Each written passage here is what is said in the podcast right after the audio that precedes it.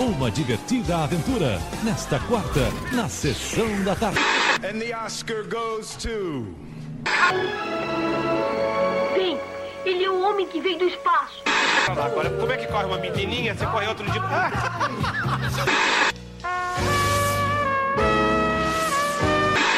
Que roupa é essa, menino?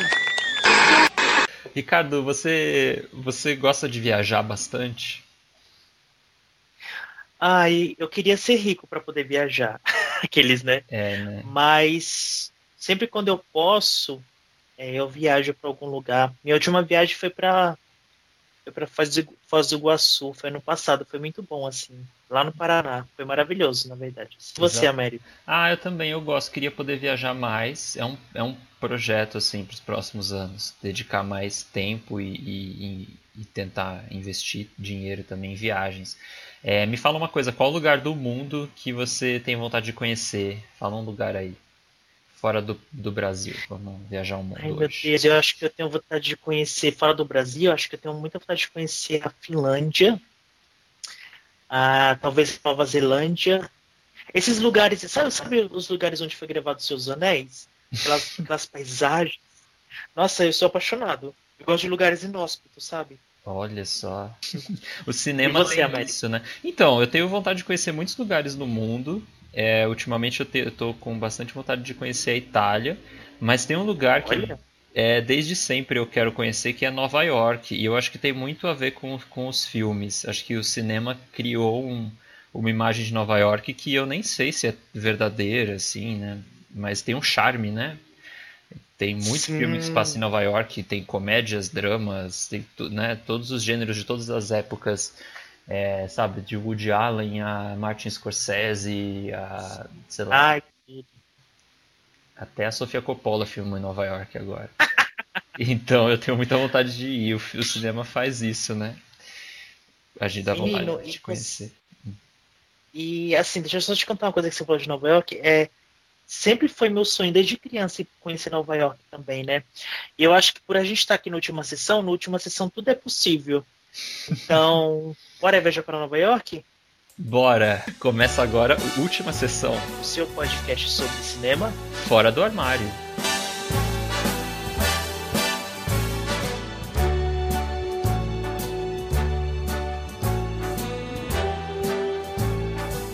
Start spreading the news. I'm leaving today. I want to be a part of it. New York, New York. Aê! Hoje a gente vai viajar ao mundo, né, Ricardo? Pôr a mochilinha nas costas, no meio da Ah, pandemia. eu já tô com, eu já tô com a mochilinha da Dora aqui nas costas. Ai, Dora você, Aventureira. você é a cara da Dora Aventureira. Se você fosse um desenho animado, você seria a Dora, eu acho. Nossa, gente. Aí você seria Carmen San Diego. Nossa, que, que, que poder. Gostei com aquele chapelão. Ninguém ia me achar. Nossa. Ia desligar o celular, aqueles, né? Ai, gente. Como é que os nossos ouvintes nos encontram, Américo? Os nossos ouvintes encontram a gente no Instagram, arroba Última Sessão, e no Twitter, Última Sessão Pod. Além da gente estar disponível em todas as plataformas de podcast, né? Exatamente, Spotify, iTunes, Deezer, Google Podcasts, SoundCloud e outras coisas, outras fontes aí que obscuras que existe que você pode encontrar a gente também. Sim, no mercado ilegal de podcasts. e queridos ouvintes, vocês podem sempre dar nota para o nosso podcast, ou comentar, ou curtir, tá? Nas plataformas, cada plataforma tem um esquema diferente. Eu sei que no iTunes você pode dar estrelinhas, no Spotify dá para comentar, então façam isso para movimentar nossa, nossas páginas lá. Como é que foi seu Halloween, Ricardo? Não, não. Ai, meu Halloween foi bem. Não foi tão aterrorizante. Eu queria que fosse aterrorizante, mas não foi. Ah, você assistiu algum filme de terror? Não, eu só fui assistir um filme de terror ontem, inclusive é um filme que eu vou comentar no depois da sessão. Depois da sessão de hoje, tá maravilhoso porque a gente tem Tenet. Olha, olha isso, de Américo. novo, só que agora Com- alguém viu exclusividade Tenet, aqui, né? com exclusividade é ótimo, né? Sim, primeira mão. É, eu vi dois filmes de terror no Halloween. Trouxe Tenet pra comentar aqui com o Américo, que o Américo não assistiu, gente. Então ele vai ficar.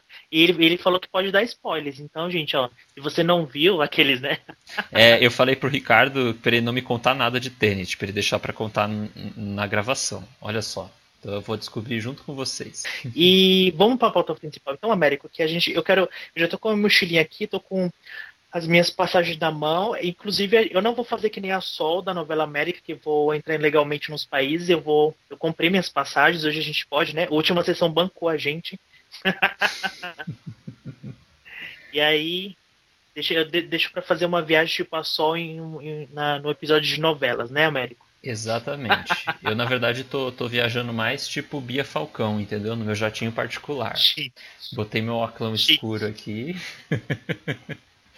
Ah, Ai, não, eu ai. sou mais roots. Eu prefiro pegar um busão, assim, aqueles busão bem de viagem mesmo, sabe assim? Partir, ah, eu adoro. então hoje a gente vai dar uma volta ao mundo em 32 filmes. Terra Vista!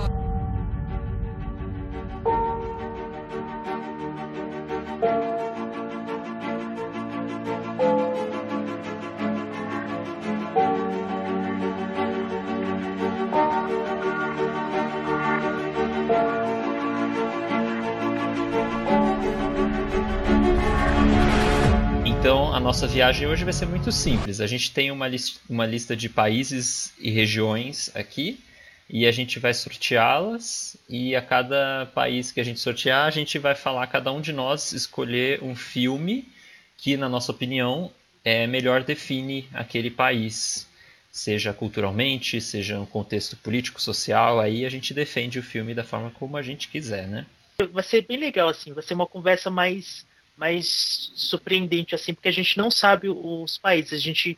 O Américo colocou tudo dentro de uma, de uma bolsinha, de uma sacolinha, e a gente vai sortear aqui ao vivo durante o episódio. Então a gente vai descobrir na hora os países e a gente vai ficar quebrando a cabeça aqui. Exato. Então vocês aí acompanhem com a gente. Só que, é, primeiro, eu queria só falar uma coisa que eu fiquei pensando muito, assim, é, enquanto eu estava pensando nessa pauta, que é como o cinema americano, ele cria pra gente uma imagem dos países do mundo todo, né? Então tem filme, assim, hollywoodiano que se passa ao redor do mundo todo, e às vezes a gente fica com uma imagem de um determinado país que, na verdade, é construída por Hollywood, né? Você tem essa impressão também? Sim, é que na verdade Hollywood é uma fábrica de fazer um ci- cinema do mundo todo, né? Ele, eles meio que fazem, não só o cinema deles americano, mas eles dão um jeito ali de. É tipo como se fosse o Projac da Globo, sabe? Gente, que absurdo. Vou me, vou me lixar aqui. É, bom, bora pro primeiro país, então? Bora, o primeiro país, então, ele não vai ser sorteado, né, Américo? Ele É, já- não vai. o- o- A gente vai começar pelo mais fácil, que é os, os próprios Estados Unidos. Terra Vista! Make America Great Again. Ai, gente. Ai, que medo dessas eleições né, americanas. Sim. A gente vai alternar, tá? Ai. Quem começar um, o próximo, o outro começa. Beleza. Ah, você pode começar, porque eu tô muito curioso pra saber que filme representa os Estados Unidos na, na sua opinião, Américo. Fala Então, aí pra gente. Nossos ouvintes devem estar já. Eu acho que eu já até sei quem você escolheu. É uma pessoa não grata, né? Não, pior que não. É inclusive, é inclusive um, um queridinho do- do- dos Estados Olha. Unidos. É. Ai, já sei. Eu, eu fiquei muito pensando assim, porque os Estados Unidos, é, como tem um cinema muito forte lá, as representações também são muito diversas, né? Então, um filme que se passa na Califórnia, um filme que representa o interior dos Estados Unidos ou que ou em Nova York, né? Então, mas eu fiquei pensando num filme que representa o, o estilo de vida americano, assim, sabe? É, e Ah, já sei. Começa com B. não, eu deixei. Eu, eu achei que você escolhesse, então eu não escolhi. eu escolhi o Nashville, do Robert Altman. É, Olha, eu Robert- acho que Robert esse é- Altman acho bem americano. Ele é, ele é um cineasta super americano. é, e é um queridão, né? Eu, eu gosto muito do Altman. É, o Nashville, eu acho que ele representa muito assim aquela cultura enraizada dos Estados Unidos, sabe? ele se passa na, em Nashville.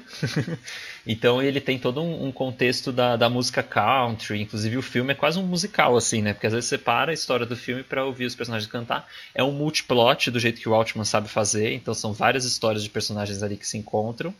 Mas eu acho aquilo tão americano, é, do jeito mais clássico e puro possível, assim, sabe? É, aquelas personagens, é, aquele ambiente, assim, né? que não é o, o ambiente tipo de Nova York ou Los Angeles assim é uma coisa eu acho que esse é o, é o filme que melhor representa assim o, talvez para mim que não sou americano né é o que mais representa tipo a essência do que é ser americano é o Nashville de 1975 do Robert Nossa. Altman mas esse eu nunca assisti. Agora você falou, eu fiquei curioso, assim. Eu vou, vou colocar na minha listinha de filmes essenciais para assistir. é, eu, eu, acho esse, eu acho os Estados Unidos um dos países mais fácil, é, com certeza, assim. É, acho que é ele o Brasil, né? Que a gente vai, vai, vai começar com os Estados Unidos e vai terminar com o Brasil. E aí, durante o, os próximos países seriam todos sorteados. Então a gente não sabe qual que vai ser a ordem dos países. Mas. Uh, falar sobre cinema americano eu acho que é muito complexo, apesar de ser fácil. Sabe por quê? Porque são tantos, é, são tantos diretores e filmes que representam os Estados Unidos é, de uma forma geral. Então, que nem o. o vocês, vocês esperou que fosse tal beleza americana, né? Do Sam Mendes? é, American. eu acho que esse, esse, é, o, esse é um que, que dá, pra, dar pano pra manga. Sim, menino, eu pensei assim, gente, eu falei, gente, se tem alguma coisa que mais representa e, e, acho que foi justo ter ganhado o Oscar, porque o Oscar, na verdade, é um prêmio da indústria americana, é um prêmio para eles. É, mas eu, eu não quis ser tão óbvio. Eu fui para um outro caminho. Acho que você vai ficar surpreso com a, minha, com a minha escolha. Também não é o Poderoso Chefão, tá, Américo? Você acha que o Américo tá ah, é o Poderoso Chefão. Não, eu, eu, eu, eu, ia amar se fosse o Poderoso Chefão, mas eu não acho que ele, ele representa exatamente os Estados Unidos. Ele representa outra coisa ali, mas enfim. Então, é, a minha escolha é um filme do Billy Wilder, né, que é um diretor americano, é, e, e, é um do diretor que ele, que ele mais brincou com essa indústria do cinema hollywoodiano e com essa coisa do, do, do cidadão americano. Né? E o filme que eu escolhi é Se Meu Apartamento Falasse, de 1960. Ai, adoro. tá surpreso, né? Eu tô, eu tô, mas eu amo esse filme. Billy Wilder é sensacional, né? Ele é. Sim, ele, ele, era um roteirista genial, assim. As, os diálogos dele, assim, até hoje eu fico impressionado, porque são muito naturais e muito, é, muito vivos ainda, né? Tipo, no, você assiste assim e fala, gente, isso é muito atual ainda. É, e se meu apartamento falasse, ele, ele conta essa história, né, de um de um rapaz que ele é, trabalha numa empresa e ele empresta o apartamento dele para o chefe levar amante. Maravilhoso. E aí, gente, é, uma das amantes do chefe é justamente a, a, a, a moça que é, o dono do apartamento está apaixonado. Então rola todo um lance, um clima. E, e o filme fala muito também dessa coisa de ah, você tem que fazer o que a gente quer para você conseguir um cargo na empresa, sabe? Essa coisa de americano, de, de querer sempre subir ser, e estar tá ali nas alturas no, no, melhor cargo possível, sabe? E esse romance também com essa, com essa mulher, que ela é uma mulher mais. É, uma mulher mais aparentemente frágil, mas aí você descobre que não, que é uma mulher super forte, assim, sabe? E que ela tem os princípios dela bem definidos, então eu gosto muito desse filme, eu acho eu acho delicioso de assistir. Eu acho que ele representa os Estados Unidos porque acho que tem, tem coisa melhor do que retratar um nova-iorquino americano nos anos 60. Sim. Ai, gente, não sei. E você concorda com a minha escolha? Eu concordo, achei bastante curiosa, mas concordo com seus argumentos. Ele é um filme americano, né? Ele é. é ele é um filme americano. eu não sei o que dizer assim. Aqueles, ah, né? Mas é uma delícia esse filme, inclusive. É... Ah, esse é, filme. Eu já, não, eu já não posso, eu não posso dizer que nem eu falei. A, a, como eu não assisti a sua, a sua escolha, aí eu não posso dizer se eu concordo isso, porque a gente sempre vai no final perguntar se um concorda com o outro. É, sim.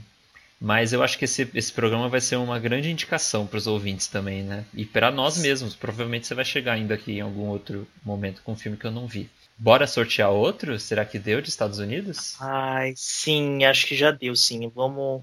É, sortear Vamos outro agora... não, né? Vamos sortear o primeiro, que os Estados Unidos a gente já tinha combinado. Gente, que Tá. medo, sério. Eu sei que eu poderia roubar, porque a gente tá gravando, mas eu tô sorteando de verdade, tá, queridos? Ai, que bom. Eu confio no Américo, tá, gente? Se ele roubar, vocês são minha testemunha. Tá, e eu já, já sorteei aqui um bem difícil pra começar. Que medo. É... Rússia ou leste europeu? A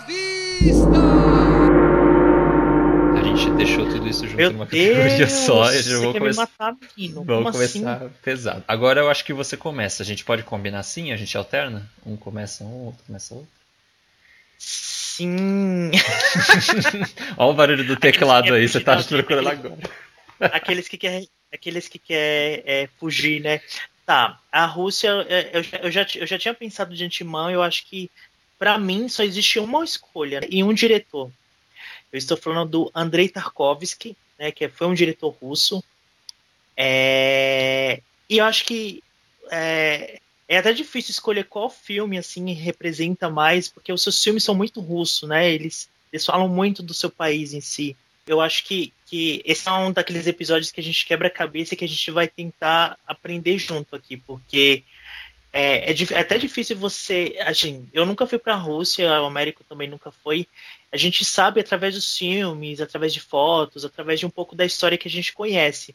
Mas aí, você não sendo nativo daquele, daquele, daquele país, né? Você fica pensando, poxa, mas será que é, eu posso falar com propriedade, assim, né? Será que eu posso definir? É que assim, eu escolhi o Tarkovsky por, por ele ser assim um dos diretores mais conhecidos e mais aclamados da Rússia, né? Tipo, por ele ter feito toda uma carreira com filmes feito e filmado na Rússia, assim.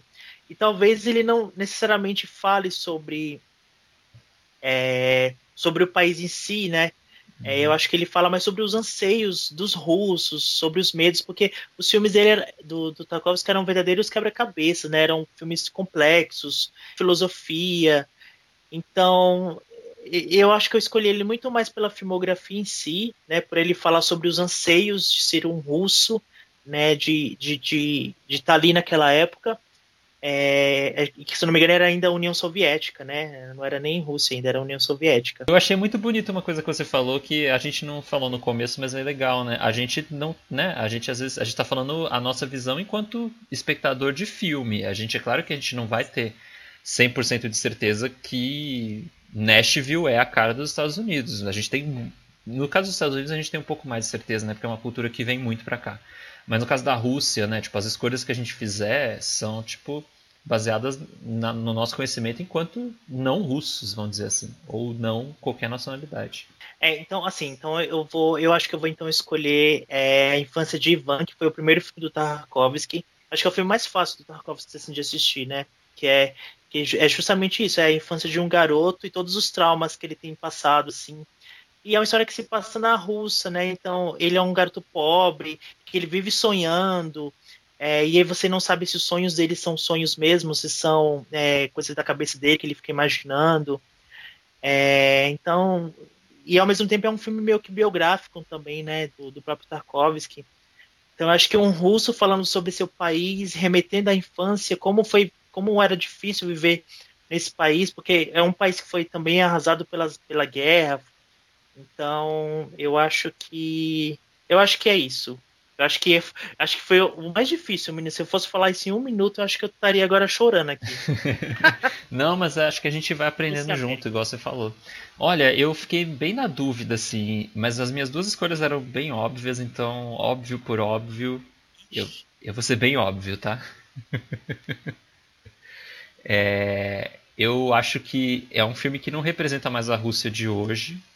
Eu acredito que quase ninguém saiba exatamente como é a Rússia de hoje. É, mas eu escolhi o Encoraçado Potemkin, do Sergei Eisenstein, de Olha, nossa, 1926. nossa, você foi bem longe, menino. Eu fui. É, a minha outra opção era o Arca Russa, mas eu achei manjado. Esse eu achei um pouco menos manjado.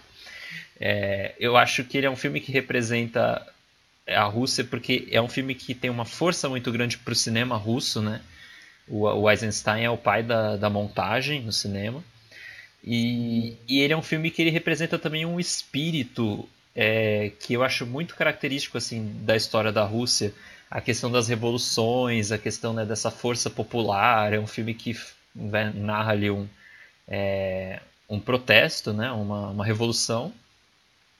E, e aí eu, eu acho que é isso, assim. Acho que é um filme que tem ali uma, um espírito que é muito russo, assim. A Rússia naquela época nem era União Soviética ainda, então é um filme muito antigo. E, então eu não acho que ele representa. eh, Não sei se a gente chegar na É Rússia praticamente um filme. É um filme praticamente dos primórdios, né, do cinema. Sim, Anos sim. 20, 30, né? É, anos 20, é de 26. E. Nossa. Então, assim, ele, ele não é, né? Acho que hoje a Rússia é muito pouco, talvez, o que é naquele filme. Mas pra mim é uma imagem da Rússia, assim, né? Acho que é um filme que tem essa, essa força, assim. O que, que eu tava pensando aqui agora? Talvez a gente não conheça o, que, que é a Rússia hoje, o que, que é o cinema da Rússia hoje, né? A gente pode ter assistido. Tem um filme que eu assisti é, da Rússia, nem sei se é da Rússia, mas acho que é o Alice. Você já viu esse- a versão do Alice no País da Maravilha? Ah, assim, que ele é meio stop motion, né? Que é- Isso, só que assim, mas o filme já é dos anos 80, então também já é antigo. Sim. Então, pra você ver que hoje a gente não tem muito. é, a gente não costuma. E, e olha que eu e o Américo a gente é super cinéfilo, mas você vê o quanto falta de conhecimento ainda pra gente, assim.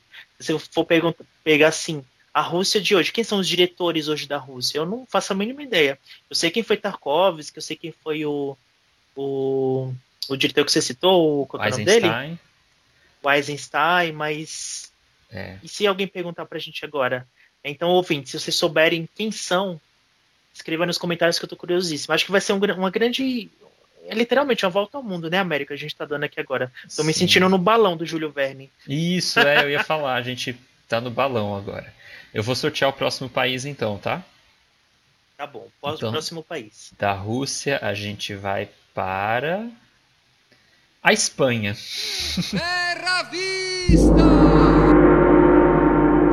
Olha, Espanha. Ah, eu es- acho mais fácil. É, Assim, mais fácil daquelas, né?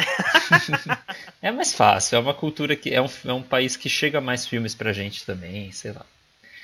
É, eu vou Você começar. começa, então, né? Pode Sim, ser, pode Eu ser. comecei, então. Então vai lá. É, eu até bom, já sei quem você vai escolher. Tá na cara, gente. É, sim, tá na Começa cara. com A. É, eu acho que eu tinha até uma opção que era um pouco mais sombria, mas eu não tenho muito embasamento para falar. Depois eu posso até comentar qual que é. Mas assim, a primeira coisa que me vem na cabeça quando eu penso em Espanha é Pedro Almodóvar. Ele é, né? Ele acho que é o diretor talvez o mais famoso diretor espanhol atualmente, assim. E só que eu fiquei pensando que filme dele que eu escolho, porque os filmes dele são são eles tratam de assuntos meio universais, assim, né? Falam muito sobre sexualidade. sobre- É claro que tem o contexto, né? Da, daquelas, daquelas famílias, e daquelas mulheres, e daqueles personagens todos espanhóis. E, mas eu, foi muito difícil escolher o filme do Almodóvar. Mas aí se, né? Acho que um filme que, que cria para mim uma imagem da Espanha muito próxima daquilo que eu imagino que, que seja o país é o Volver. Olha, o meu é. filme favorito do Almodóvar, sabia? É, ai que interessante, que, que escolha É, legal. é o meu favorito dele. Eu gosto bastante, não é meu favorito não, mas eu gosto muito. Eu acho que o Volver tem uma coisa que pra mim é muito espanhola, que é a coisa das cores e, e como não é só uma não é, não é puramente estético assim. Eu acho que aquele povo tem essa, esse calor, entendeu? Na, na, no, no próprio espírito, assim, sabe? Então, tipo, o comportamento das personagens, aquelas personagens do Volver, elas são, né? Acho que de todos os filmes do, do Almodóvar, assim, elas são muito é, é quase como se as cores do filme fossem, na verdade, saíssem deles, assim, né? E, e acho que o, e, e o Volver também tem uma coisa ali de retratar também, né? Uma, um subúrbio, né? Uma coisa assim, tipo, uma vida de pessoas mais comuns também, né? Que eu acho que sempre dá uma, uma visão melhor do país do que quando você retrata, por exemplo, uma, uma aristocracia, assim, que é meio parecido no mundo todo, né? Se a gente for... É, então eu escolhi o Volver, por essas, por essas razões que eu agora não sei se defendi direito, mas o que, você acha? Ah, eu acho super que você me roubou aqueles, né? Porque eu fui do Almodóvar. Ah, escolhe uma Almodóvar, velho. Ah, desculpa. É que eu, eu, eu, eu super, eu super concordo com o Américo, porque assim, quando você pensa na Espanha, você pensa cinema espanhol, você pensa imediatamente Almodóvar. Eu acho que não tem, gente, não tem. Tem outros diretores, mas não é tão relevante, tão conhecido. Relevante até pode ser, mas não é tão conhecido e tão popular quanto, quanto o Almodóvar se tornou, né? Tão, e um cinema tão próprio, pessoal, né? Porque o cinema deles tem uma marca registrada. Quando você fala Almodóvar, já remete a cores quentes, essas histórias que envolvem é, que, que envolvem sexualidade, essas, que envolve o tempo, né? Que envolve a, a, o lado feminino, né? Nossa, gente, eu acho demais, assim. E o Volve, que o Américo citou, é um golpe baixo, porque é meu filme favorito do Almodóvar. Mas qual que você escolheu? Foi esse mesmo? Ah, então, eu tinha é, escolhido ele, mas é como você já escolheu, não tem como eu escolher mais, né? Talvez seja um, um diretor mais é, mais conhecido depois do Almodóvar, talvez, né? Nem tenho tanta certeza, né? E a gente não vai ter muita certeza nesse episódio, já percebi isso. Mas eu estou falando do diretor Alejandro Amenamba. Amenamba? Ama, Amenábar. É Acho que é Amenábar. Amenábar, isso. É. Ele é um diretor chileno, é, mas chileno, eu estava vendo aqui, o, o, ele é um, é um diretor chileno espanhol e radicado em Madrid. Então, tecnicamente, ele é espanhol porque ele mora lá na Espanha e ele faz filmes na Espanha. Então, né? Uhum. Posso considerar, não pode, Américo? Sim, sim, acho que é, é por aí mesmo. é, e, inclusive, então, ele já fez vários filmes, assim, interessantes. Inclusive, ele fez um, um dos filmes que o Américo gosta bastante, né? Que é o, Os Outros. Sim. então, eu vou escolher o filme Presos na Escuridão, ou, ou, ou Abra Loho, Loho, Loho, como é? Abra los Ojos, que é o, o nome original. Sim. É, que eu acho que foi o filme que, que fez ele ficar famoso e foi o filme que fez ele ter o remake do, do Vanilla Sky. Enfim, é, é um filme que tem a Penelope Cruz, que é uma atriz espanhola maravilhosa, que aliás ela também tá no Volver, ela é a atriz principal do Volver. Olha que, que coincidência, Américo. Sim, sim, ela tá em to... ela é a Espanha, né? Ela é a Espanha. Ela é o Ricardo Darim da Espanha. Sim, eu acho que por ser ela, eu acho que já representa a Espanha, porque ela é a espanhola mais, a atriz espanhola mais famosa, assim, da atualidade. Então, e aí o Preso na Escuridão é a história de um, de um rapaz que ele é, sofre um acidente, e daí ele vai passar por uma experiência que na verdade ele não sabe qual é a experiência, né? Eu tô contando o meu que o plot twist do filme. E aí tem todo esse conflito, né? E a história também se passa na Espanha. É, sei lá, eu acho que apresenta o cinema espanhol atual, assim, que tem interessante, mas diferente. Depois do Almodóvar, acho que o, o Alejandro acho que ele representa muito o cinema da Espanha. Talvez não represente o país como, como características culturais próprias, mas é como eu disse, eu acho que tem a Penelope Cruz, eu acho que é um diretor espanhol que, que ele faz filmes na Espanha, então acho que é muito bem relevante, acho que conta bastante. Sim, sim, legal, é, é uma boa escolha, assim, é um diretor a ser descoberto. Hum. Bora pro próximo? Qual o próximo país a gente vai visitar agora? Agora a gente vai visitar também um país de língua espanhola, que é a Argentina, aqui do ladinho. Terra Vista! Ai, amo! Nossos amigos portenhos. Ou não. Ai, amo, amo, amo. amo, amo. E você começa agora. Que filme você escolheu? Você escolhe para é, para falar da Argentina? Inclusive os nossos irmãos, eles estão na nossa frente, assim, eles já ganharam, se não me engano, dois ou três Oscars já de filme estrangeiro, é, e eles são sempre indicados, é, e, e, acho que o cinema deles é, não desmerecendo o nosso, jamais, né, gosto muito do nosso cinema, mas os argentinos, eu sinto às vezes que eles estão um passo à frente da gente em questão de cinema, é, então eu, eu, eu, eu, super adoro, assim, quando fala da gente, eu falo, gente, são, são filmes maravilhosos. E, a, e, a, e, o filme que eu vou escolher hoje é de um diretor chamado Gustavo Tareto. É um filme de 2011. É, e é um filme apaixonante. É um filme que, para mim, é a alma da Argentina. Eu estou falando de Medianeiras, Buenos Aires, da era do amor virtual. Você esperava essa escolha, Américo? Esperava.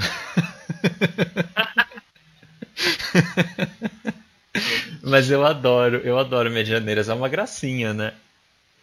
Sim, eu acho que é, que é super. Primeiro que assim, ele se passa ali no coração da Argentina, que é em Buenos Aires, né? Na capital da Argentina. Segundo, que é, um, é, um, é super urbano, ele é super moderno, ele ainda você vê assim. É, na época nem tinha essa, esses aplicativos, essas coisas tudo modernas que tem hoje Instagram, essas redes sociais mais famosinhas. Acho que só tinha o Facebook, olha lá. É, mas ele é tão, tão virtual assim, sabe? Os personagens eles vivem esse dilema de, de do acaso é, querer que eles se encontrem e ao mesmo tempo parece um procurando o Auli, sabe? Assim, o, o diretor filma como se fosse um, aquela multidão de argentinos passando para cima e para baixo, aquela correria, como é o dia a dia dos argentinos, né? Que, que na verdade eu acho muito parecido com os dias paulistanos, né? Acho Argentina e São Paulo duas cidades assim muito. Vendo o filme eu falo assim, gente, é uma São Paulo isso. Buenos Aires, muito né? parecido. É, Buenos Aires. Ah, uma tá. São Paulo isso, gente, muito parecido. É, eu acho maravilhoso, assim, acho que é, é um filme que representa totalmente a Argentina, em todos os sentidos, assim. E é um filme que representa a Argentina hoje também, né? Não sei, é um, é um filme moderninho, né? É um filme gostoso. É, ah, essa é a minha escolha, Américo. E você? Eu gostei dessa escolha, eu gostei bastante. E eu vou falar um que é um filme um pouco mais antigo que esse, que é O Pântano, da Lucrécia Martel. Ela é uma das grandes cineastas é, argentinas. E O Pântano, é, se eu não me engano, é o primeiro filme dela, de 2001. Ou pelo menos o primeiro grande filme dela, assim. É, ele é um ele é um filme que discute ali uma questão de ele representa uma certa uma burguesia não sei nem se se, usa ainda essa expressão burguesia mas ele ele Parece antigo, né? Parece é, retrógrado. sim ele fala sobre uma ele vai falar sobre uma família e tem os conflitos da família e eu acho talvez se eu fosse argentino eu absorveria isso muito muito mais é, muito melhor. Mas eu acho que ele, de certa forma, usa a história daquela família e daquelas pessoas para representar um pouco o que seria a sociedade é, argentina e, enfim, su- suas, é, seus conflitos ali. Eu não sei, eu penso nesse filme, assim, sempre que eu penso na Argentina, eu penso que pode ser uma coisa parecida com o Pensa na Pântano. Lucrécia. É, e nesse filme, assim, imagino que as pessoas vivem mais ou menos como, como as personagens desse filme. Pelo menos as pessoas de, de uma determinada classe média alta, sei lá. Nem me lembro agora se eles são tão classe média alta assim, mas na minha cabeça ficou que eles são. então é isso. E você, esse é o filme favorito da Lucrécia? É, é sim. Pensando agora é. Eu não, não costumo gostar muito dos filmes dela, não. O Zama, que é o último que, eu- que eu vi dela, eu, eu não gostei, assim. Eu acho. Eu não. Acho que ela não é. Pra mim, ela não é uma cineasta, tipo, sempre garantido, entendeu? Não é uma coisa assim que, ah, vou sempre gostar. Eu tenho minhas ressalvas. Eu acho que foi uma boa escolha, porque, como você falou, ela era uma das diretoras mais famosas da Argentina, apesar que eu jurava que você ia escolher o Relatos Selvagens, É, né, que foi o é um outro filme queridinho que acho que também representa muito, muito, muito a Argentina, assim. é, É, mas você vê como tem bastante opção, a Argentina, que é um país bem gostoso, assim, você fala, Não, é isso, eu concordo, concordo. A Argentina dá pra, dá pra mergulhar ali. Eu conheço pouco, confesso que eu, eu, pela quantidade de filmes que eu sei que existem argentinos, eu vejo menos do que deveria. É uma filmografia a se descobrir. Ah, sim. Ah, então eu vou te indicar uns, menino, que eu gosto do cinema argentino. Assim, eu só, eu só, meu erro só foi não ter assistido nada da Lucrécia. Mas acho que foi porque os filmes dela nunca me chamaram a atenção, assim, as histórias, sabe, assim, nunca, nunca me atraiu, assim. É, eu Mas eu vou procurar alguma esse. coisa dela pra ver. Bom, agora bora pro próximo, Bora, né? vamos- bora pro próximo país. O nosso balãozinho tá, o vento tá soprando bem forte aqui. Acho que já é um país bem longe agora. Qual Uhum. que é, Américo? Olha, é longe mesmo. A gente vai lá pro Oriente, pra Terra do Sol Nascente, aqueles que falam várias. Japão. Menino! Sou eu Quem que começou começo. da última vez? Você, você escolheu Medianeiras, então eu vou começar agora. Tá, então você. Eu já até sei qual você vai escolher. Ai, será que você sabe? Porque olha só. É... Sei, sim. Eu Quando acho eu- que você vai escolher um diretor muito famoso. É. Muito famoso mesmo. Acho que é o- quando você fala no Japão, você lembra o nome desse diretor. Sim, na verdade eu fiquei em dúvida entre dois filmes de dois diretores muito famosos, assim. A primeira coisa que eu pensei foi em escolher um filme do Ozu, que é o meu diretor japonês favorito. É, Ozu é o Manuel Carlos do cinema japonês. Como a gente aprendeu com o documentário Tokyo Ga do Wim Wenders, é, o Japão do Ozu não existe mais. Eu fiquei com isso na cabeça quando assisti o Tokyo Ga. É, o Ozu ele retratava um Japão que não existe mais, que era um Japão que ficou, né? Que ah, o Japão é um país que se modernizou muito e tal. Então eu escolhi um filme do Akira Kurosawa, que é o Rapisódio em Agosto. Ah, sabia, sabia, sabia. é, o Rapisódio em Agosto é um filme que, na minha visão, tem todas as, as características que a gente pensa assim sobre o Japão. Ele tem o embate de gerações, né, a tradição e a modernidade. É representada ali né, a tradição por aquela senhora que fica com os netos durante as férias e tem uma relação muito forte com a bomba atômica né, de Hiroshima. É um filme que discute isso, então também, também tem essa, essa ferida histórica do Japão, né, que é uma coisa que até hoje é, faz muito parte assim da cultura deles. É, lembrar disso e também e tem um personagem que é que é ocidental né, no filme que é o Richard Gere que interpreta então também é um filme que, que, que conversa com esse Japão é, aberto ao, ao, estrangeiro, né? Que é uma coisa que, que para mim fica na cabeça, assim. Acho que o Japão é um país que, que é isso, assim, que lida culturalmente o tempo todo com a tradição e a modernidade, sabe? Com o, o que vem de fora e com manter as memórias, assim. Acho que esse filme é, representa tudo isso, assim. Eu acho um filme muito bom. Eu, assisti, eu acho que já assisti uns três filmes dele. Eu assisti o, o, o Rain, né? é um dos mais famosos dele. É, eu assisti aquele que eu acho lindíssimo, que acho que foi o último filme que ele fez, que é o é, dos Sonhos. Acho sonhos. que é a Terra dos Sonhos o nome do filme. É Sonhos. Sonhos, isso, Sonhos. sonhos. É. E eu assisti o um moço também que é muito famoso, que é o Sete Samurais. É, assisti só esses três. É, esse agora tá na minha listinha aqui também. O bom, é, ouvinte, é que você vai anotando aí os filmes que você não assistiu também na sua listinha, para você conhecer o mundo junto com a gente. É, nossa, Kurosawa... Mas eu adorei. É. Quando você. Quando, eu, eu, acho que assim, a primeira coisa quando você pensa no Japão é Kurosawa. Gente, não existe assim. É a mesma coisa da Espanha. Você pensa no Moldova, no Japão você vai pensar Kurosawa. Lógico que existe vários outros, inclusive um deles que eu vou citar aqui, que é, que é um dos mais famosos da atualidade é... Você tá curioso, né, América? Eu tô super. Fala logo.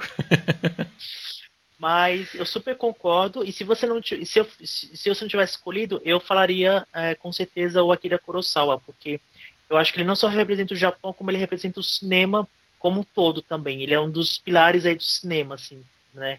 É moderno, assim, sabe? Tipo, então eu acho é, maravilhoso assim a sua escolha. Tá super bem representado. O assunto, o assunto, o filme que eu vou escolher se chama Assunto de Família, que é do Koreeda, Hi, Hirokazu Koreeda, que é um diretor japonês que ultimamente tem virado queridinho dos festivais. Ele já ganhou o Festival de Cannes, ele, ele foi indicado ao Oscar já de filme estrangeiro, já ganhou a Palma de Ouro. É, os filmes ele, ele fez aquele Para Minha Irmã Mais Nova, uh, que é um filme bem, bem bonito também. Mas esse assunto de família, eu acho que ele retrata muito, muito, muito, e de uma forma assim, muito atual o Japão de hoje, sabe?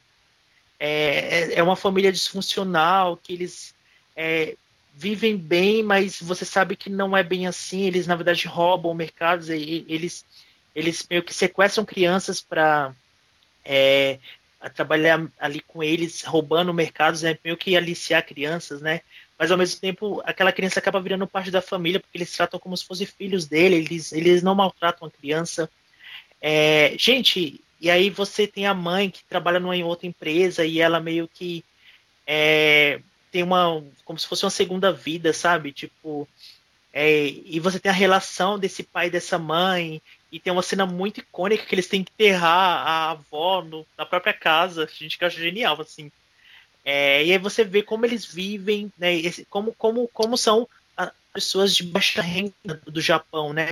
Como, como, como é o costume deles, o que, que eles comem no dia a dia, porque o cinema japonês ele tem muito isso do cotidiano, né? De você mostrar coisas que, que para outros, outros olhares são banais, tipo assim, uma refeição, né, do, do dia, ou você tomando banho de sol, ou simplesmente você contemplando nada, sabe? Assim, então Acho que é, essas coisas é específica e é própria do cinema japonês.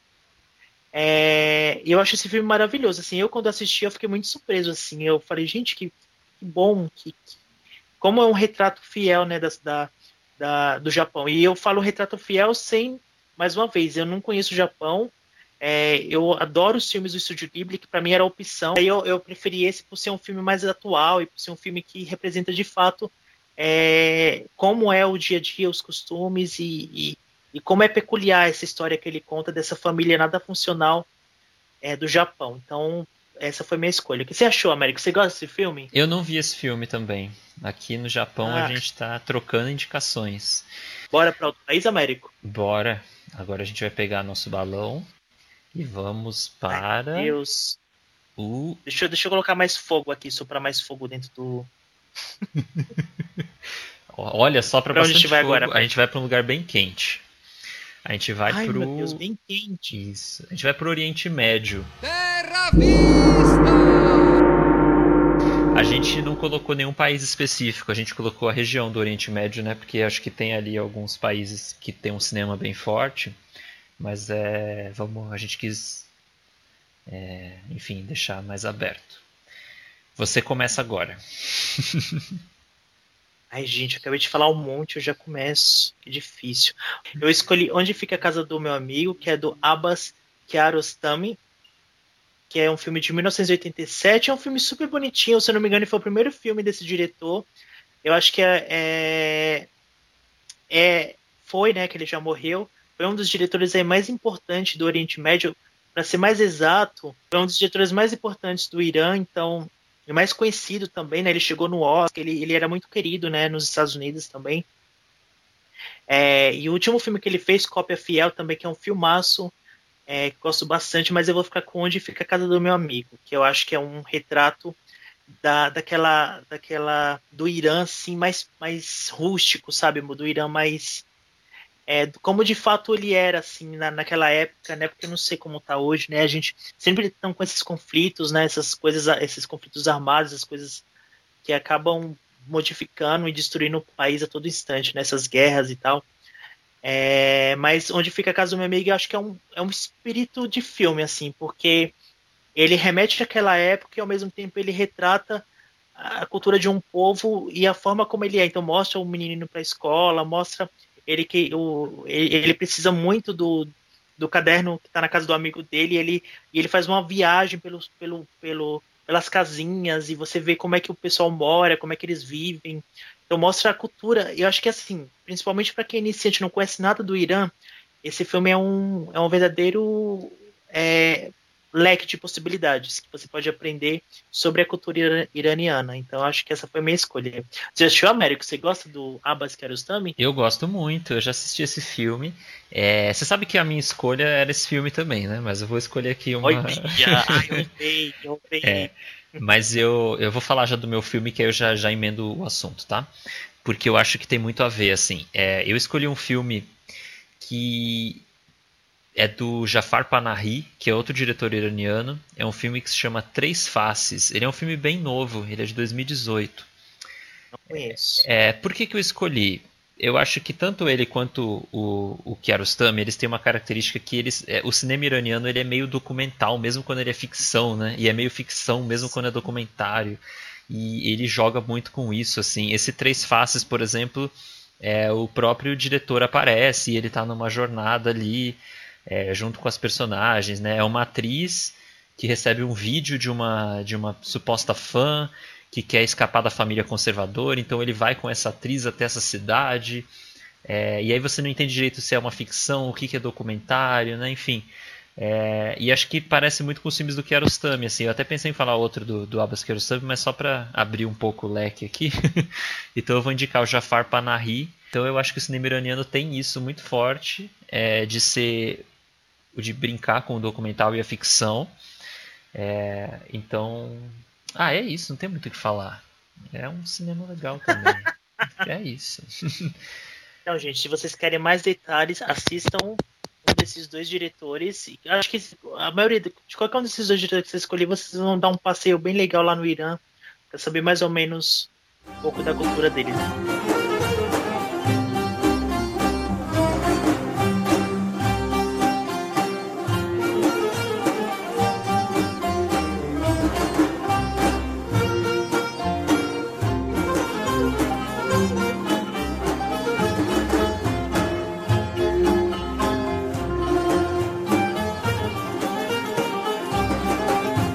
Eu acho, tô, tô achando muito interessante isso. Realmente eu tô.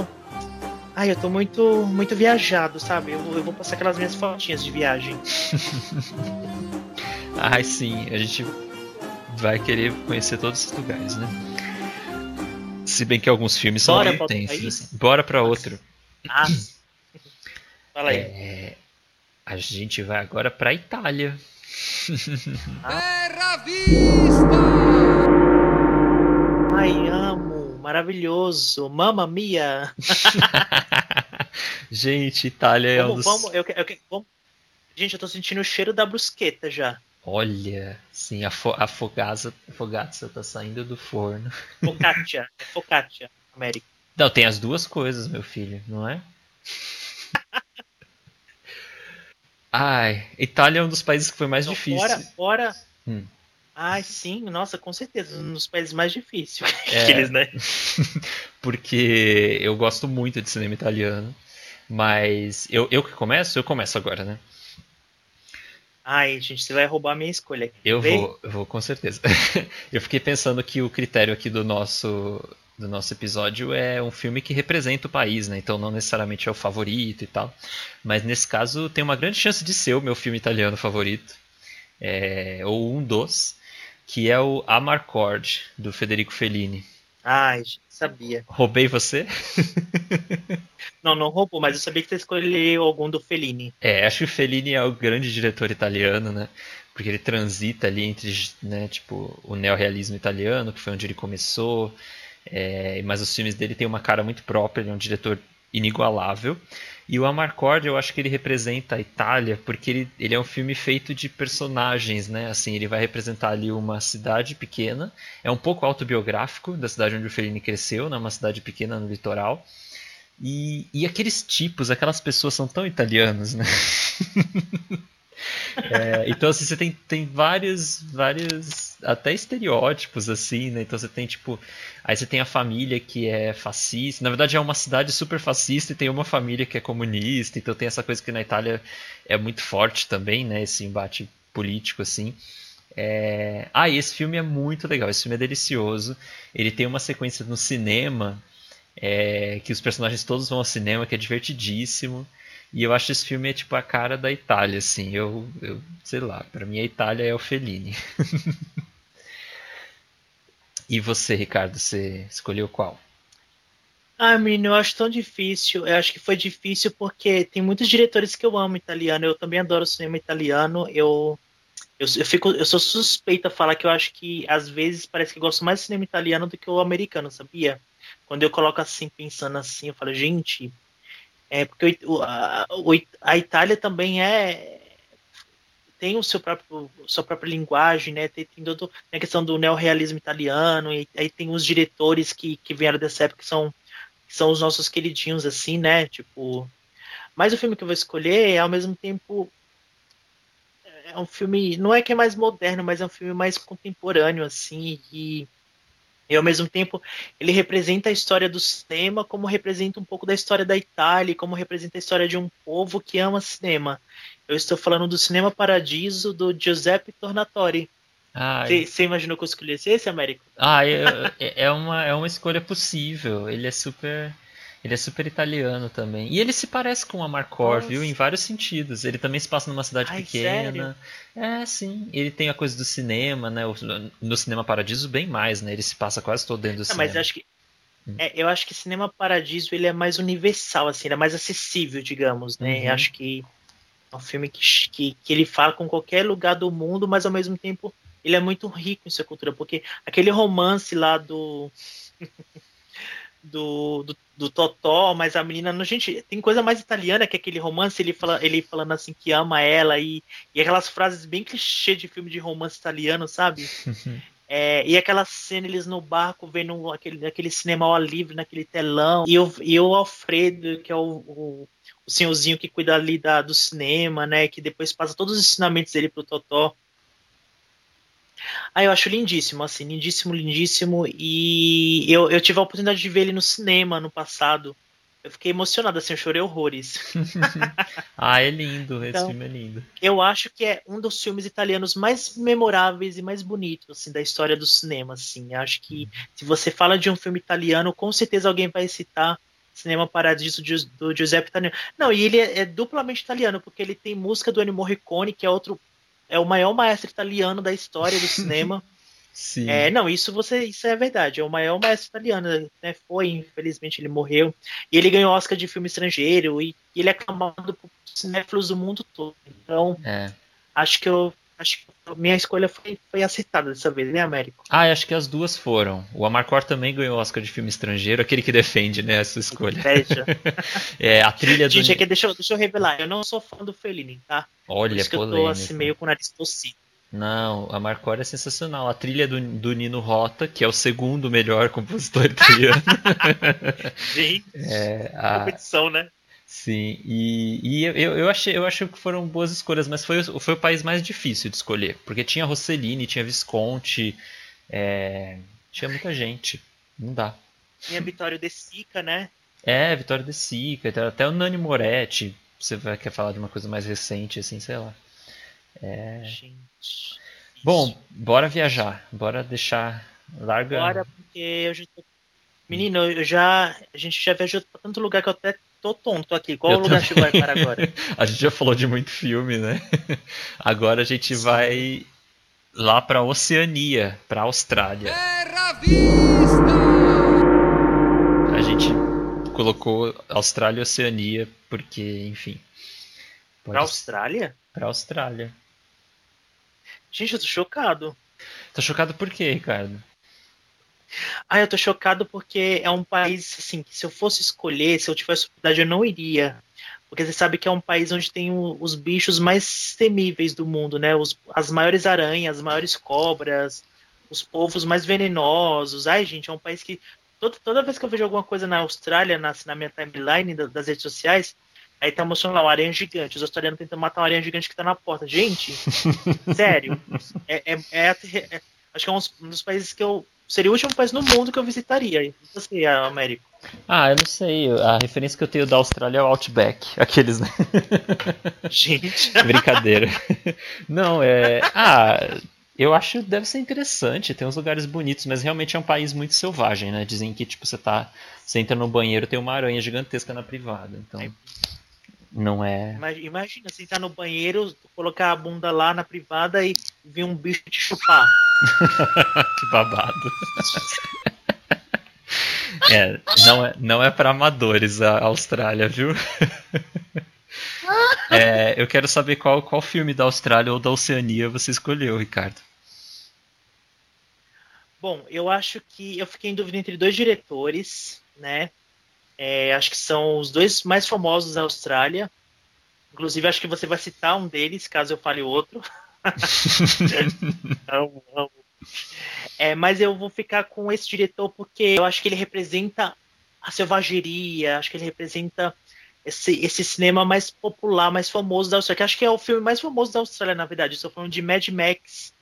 Né? Aí todos, posso colocar todos os filmes num pacote só.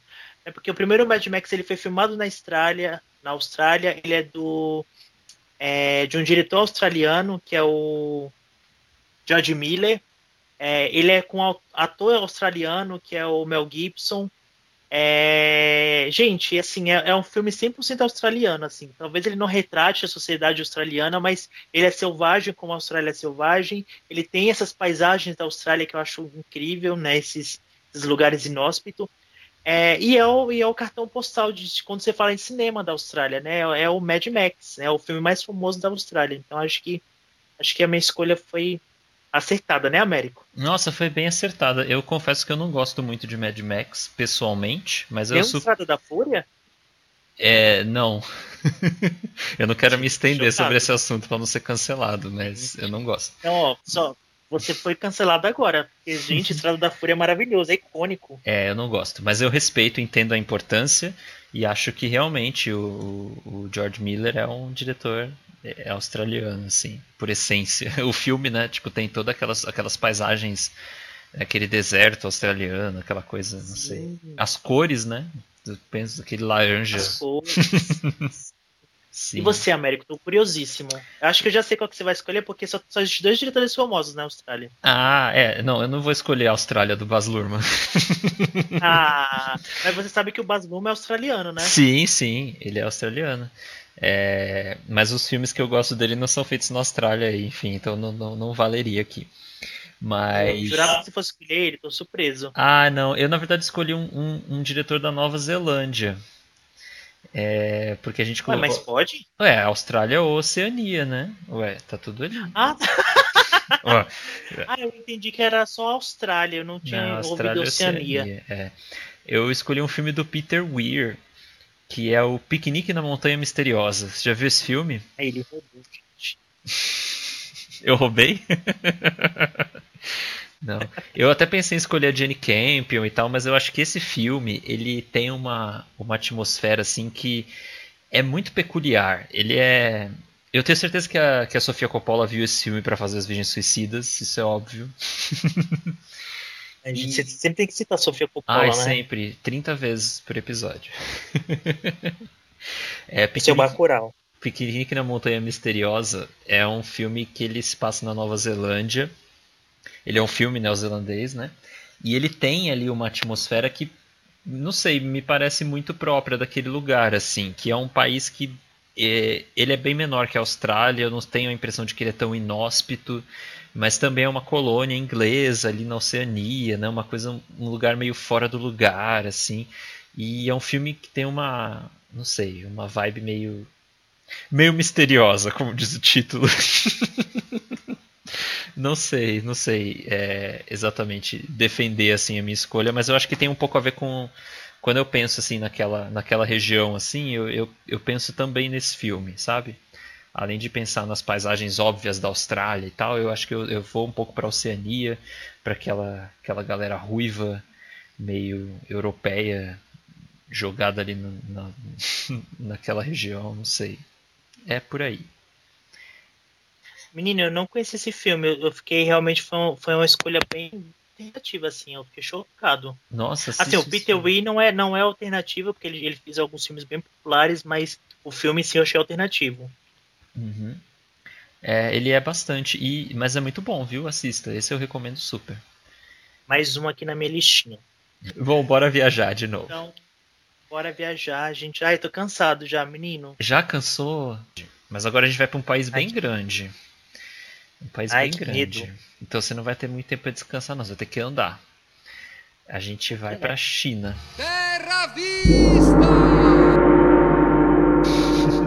Ai, amo. A gente vai para a China. Quem começa agora? Agora é você. Tá, Eu comecei com Mad Max. beleza.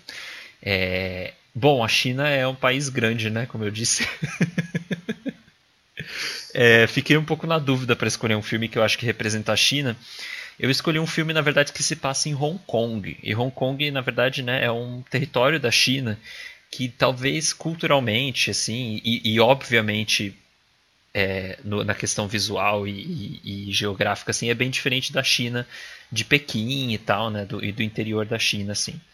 Mas eu mas aqui é o meu cineasta favorito da China, um dos meus diretores favoritos da vida, assim, que é o Wong Kar Wai. E eu escolhi, eu escolhi o filme Amores Expressos.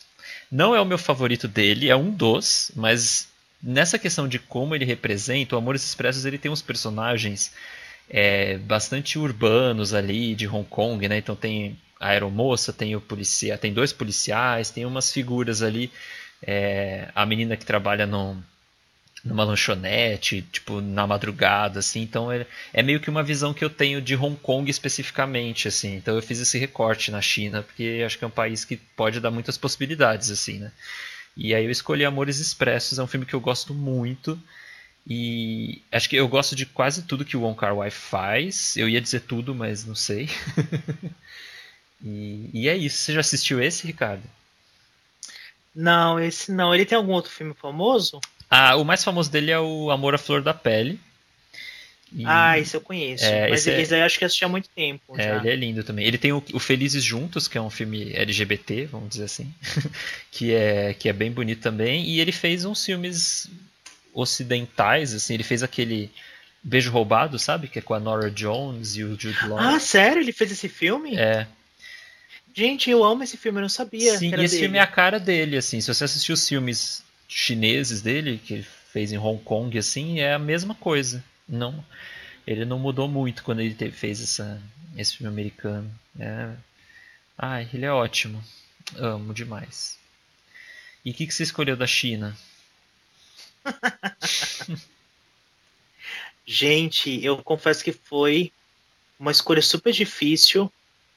É, e eu, pra ser bem sincero assim, quando eu fui pesquisar, eu, eu falei assim, gente, eu, eu descobri que eu não tenho muitas referências da China. Então, a minha escolha é uma escolha bem óbvia, eu acho que é um dos diretores mais famosos. É, é chinês, se bem que ele não é chinês, né? Eu tô aqui vendo aqui que ele é tai, taiwanês, ou américo.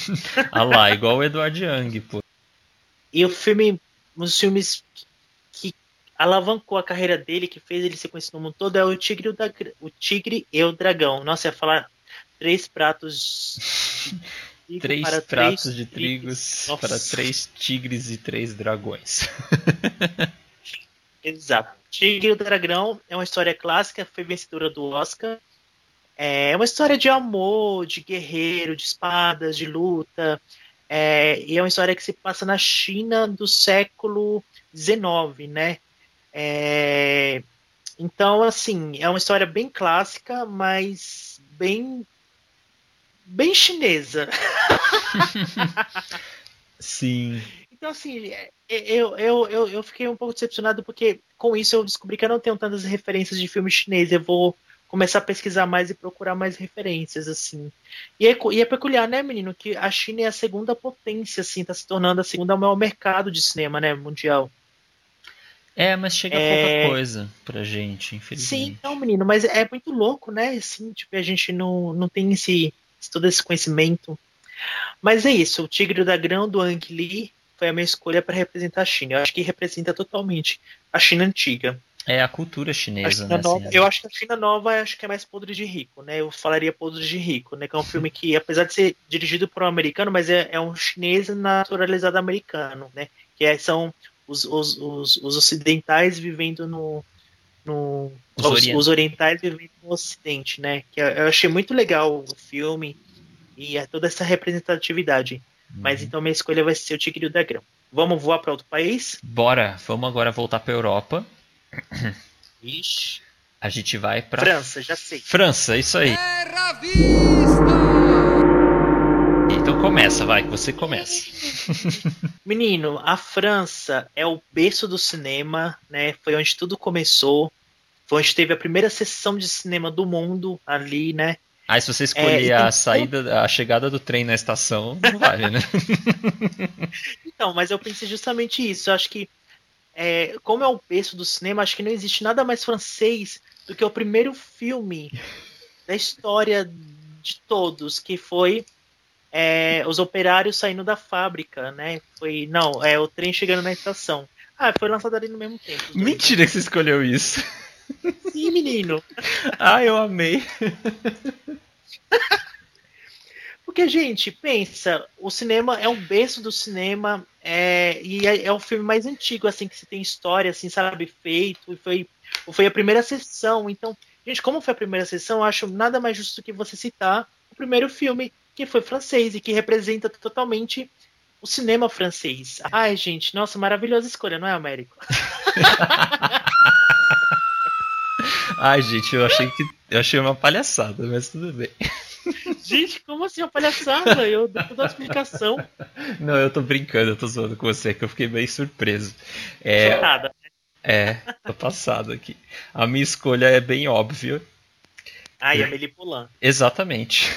E depois Você a quer... minha que é óbvia, né? Porque assim, é o grande estereótipo da França, né? Eu tenho eu, eu desconfio inclusive que os franceses, os parisienses, talvez até nem gostem do filme por isso, assim, porque ele vem Não, Sabe o que eu penso? Eu acho que eles devem odiar, né? É, porque ele construiu assim um imaginário da França, né? Tipo, e a própria personagem, né? A, a atriz, a Audrey Tautou, que, tipo. Eu não sei se fala. É, não é assim o nome dela? Audrey Tatu, que ela, tipo, virou a cara da, né, da França, assim. Eu confesso que eu pensei em escolher um filme da novela Vague, pensei em escolher um Godard, um Agnes Varda e tal. Mas, gente, a Amélie é, tipo... É, a, né, é o estereótipo da França, então a gente vai estereotipar mesmo. O, o, primeiro mundo. Eles que. Eu acho que a gente, a gente foi bem extremo, né? Você foi lá pra pronta e foi pra outra ponta, né? Sim.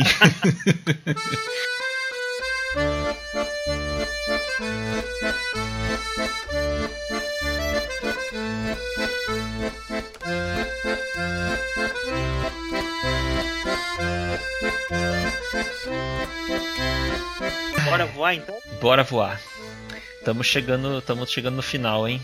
Nosso próximo país é o Reino Unido, a Inglaterra ou o Reino Unido. Terra Vista! Bom, Inglaterra foi bastante difícil também, é, mas eu, então eu fiquei numa questão assim de escolher um filme que representa a Inglaterra hoje, um filme que representa mais a tradição inglesa e tal, né? Mas eu quis ir para um cineasta que eu acho que ele é inglês no sentido assim mais formal e, enfim, que é o James Ivory. Ai, E gente, aí, que clássico você. Eu escolhi um filme dele que eu gosto muito, que é o Retorno a Howard's End. Que, ah, eu acho aquilo tão British, assim, todos os filmes dele, né, o Vestígios do Sim. Dia também, todos eles. Mas o Howard's End eu acho que porque ele é inspirado num livro, né, liter- literatura britânica. É, ele tem, enfim, um elenco assim de, de atores britânicos maravilhoso, né? Tem Emma Thompson, ah, Anthony Hopkins, Vanessa Redgrave, que tá maravilhosa no filme. E... Os atores britânicos são maravilhosos, né? Ai, são. São. É outro nível. É outro nível. É, pra mim é igual banda. Quando você sabe que a banda não é americana, é inglesa, quando é muito bom. é, pra- não é à toa que os Beatles são britânicos, né? Uma das Sim. maiores bandas da história. É, mas até hoje, até hoje, música britânica, atores britânicos, eles são sempre um, um, um, patamar acima, assim. E Howard's End, eu, eu poderia escolher qualquer filme do James Ivory, mas escolhi esse, assim, porque esse pra mim tem uns significados assim meio de afetivos assim muito muito muito legais.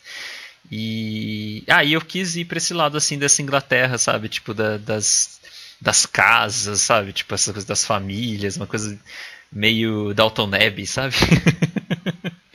e aí tem, tem um pouco disso, assim, essas famílias tradicionais, assim, e que tomam chá e fazem compras de Natal e, e tem as casas do interior e, e, os casamentos meio arranjados, assim, enfim, tudo isso.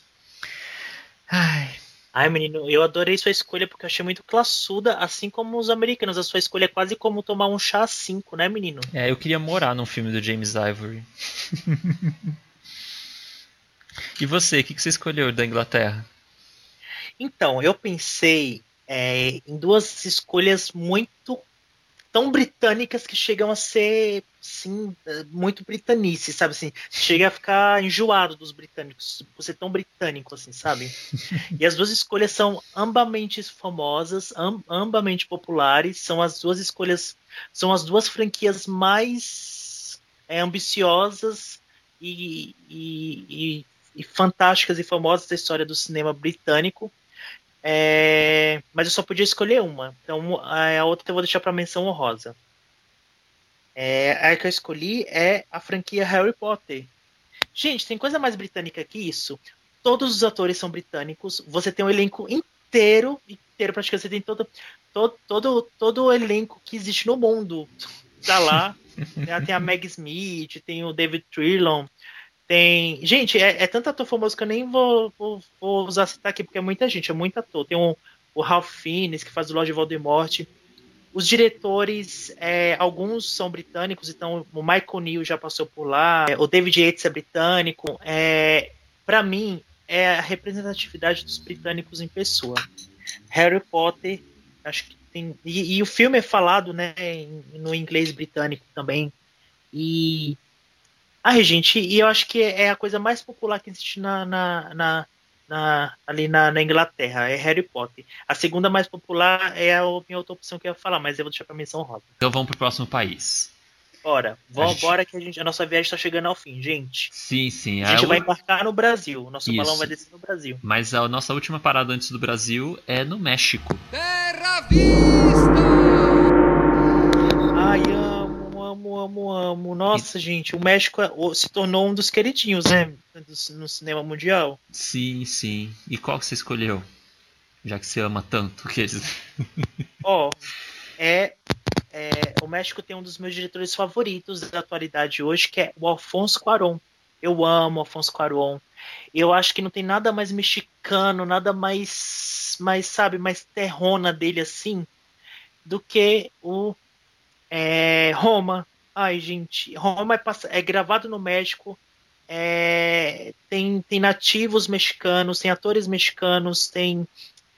Gente, é todo mexicano. Tem músicas mexicanas. Tudo bem que ele se passa nos anos 70, mas ele conta um pouco ali a história do, é, do México através dos olhos de uma, de uma, de uma empregada doméstica. É, ai, gente, é maravilhoso, assim. É, e, o, e o diretor, né, Alfonso Cuarón, é mexicano, então eu acho que super representa o México e ele é, é- ele é a voz hoje, é uma das grandes vozes do México. aí, Então, e ele foi corajoso de, de lançar esse filme, né, e ele chegar tão longe, assim, porque um filme com atores desconhecidos, né, preto e branco, e, e que conta a história do povo dele, assim, né, da, da- da- do que ele viveu ali, né, como cidadão mexicano.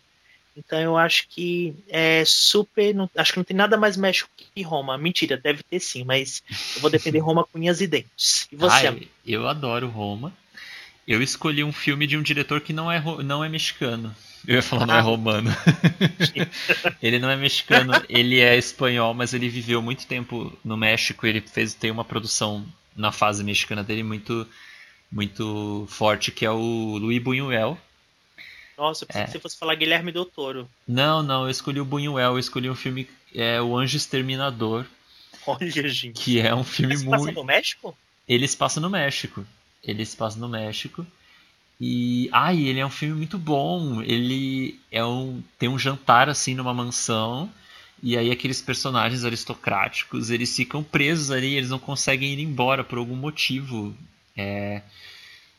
E. E aí então é um filme meio com influências surrealistas, né? A carreira toda do Buñuel é. E, e ele tem uma pegada que agora falando eu lembrei do Pântano da Lucrécia Martel que eu falei, sabe? Que é aquela coisa tipo de é, fazer cair as máscaras dessa sociedade da hipocrisia, da sociedade e tal, da alta sociedade, enfim. É, é isso, vale muito a pena. É um filme de 1962 por aí. E e eu acho que ele também ele, é- ele não é tão mexicano assim quanto eu queria falar o Viva, né, da Pixar. Nossa, gente. Ai, que. Como... Ah, aí você foi bem apelativo, né? ele não é mexicano assim nesse sentido mais óbvio, mas ele mas Ai, ele, eu ele- acho muito, muito óbvio, assim. é, mas ele ele retrata assim uma sociedade que eu acho que que ela eu acho meio latino, sabe, de, de modo geral assim, meio tipo latino-americano. É, mas bem mexicano assim. Então essa é a minha escolha. E é isso aí. Vamos vamos pro nosso porto. Ai, vamos pro nosso. Finalmente voltamos pro Brasil, nossas terras tupiniquins. Ai, pisei aqui na minha terra que eu nasci.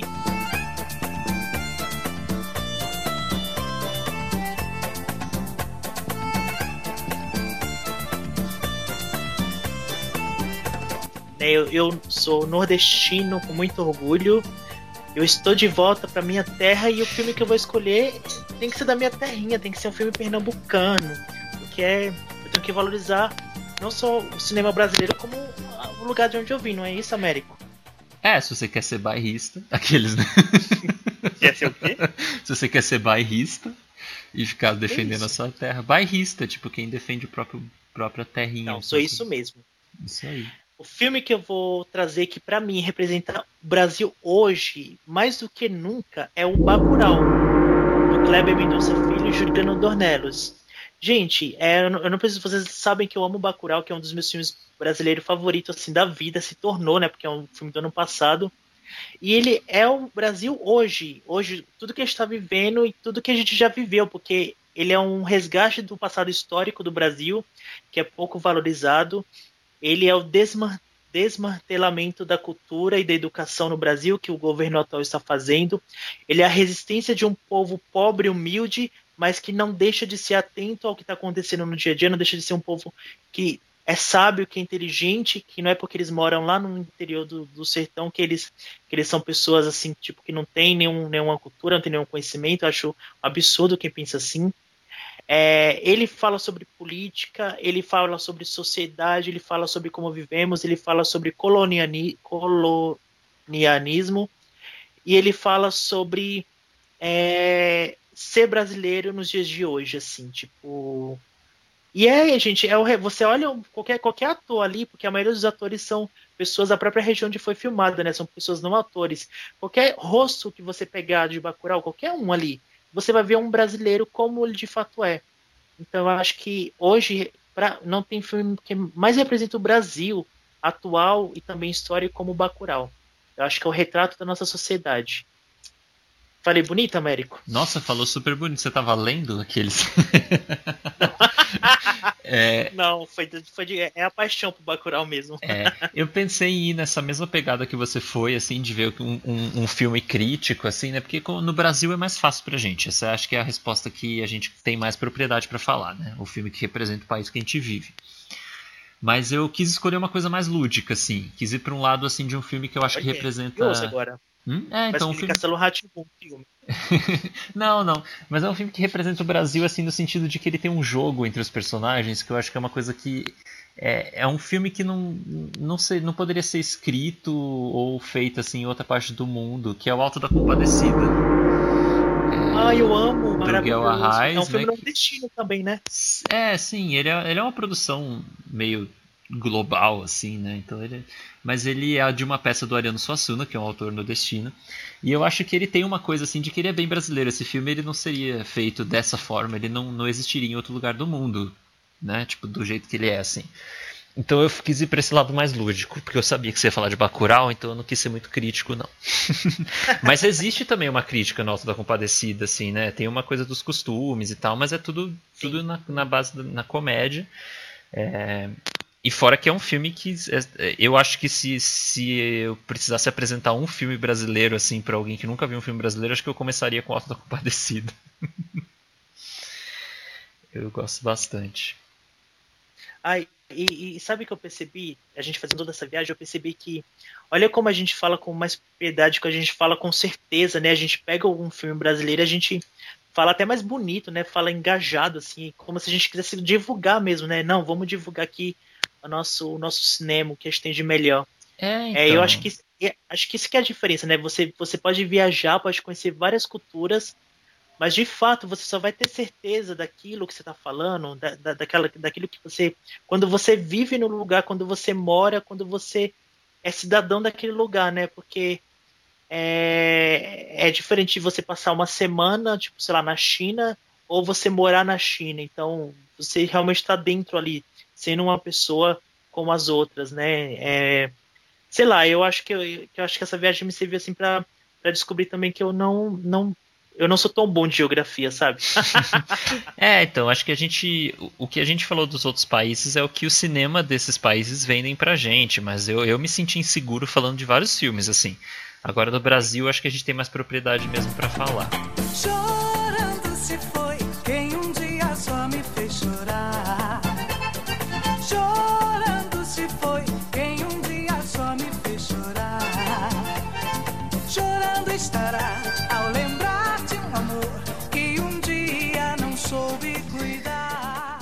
Ai, ai.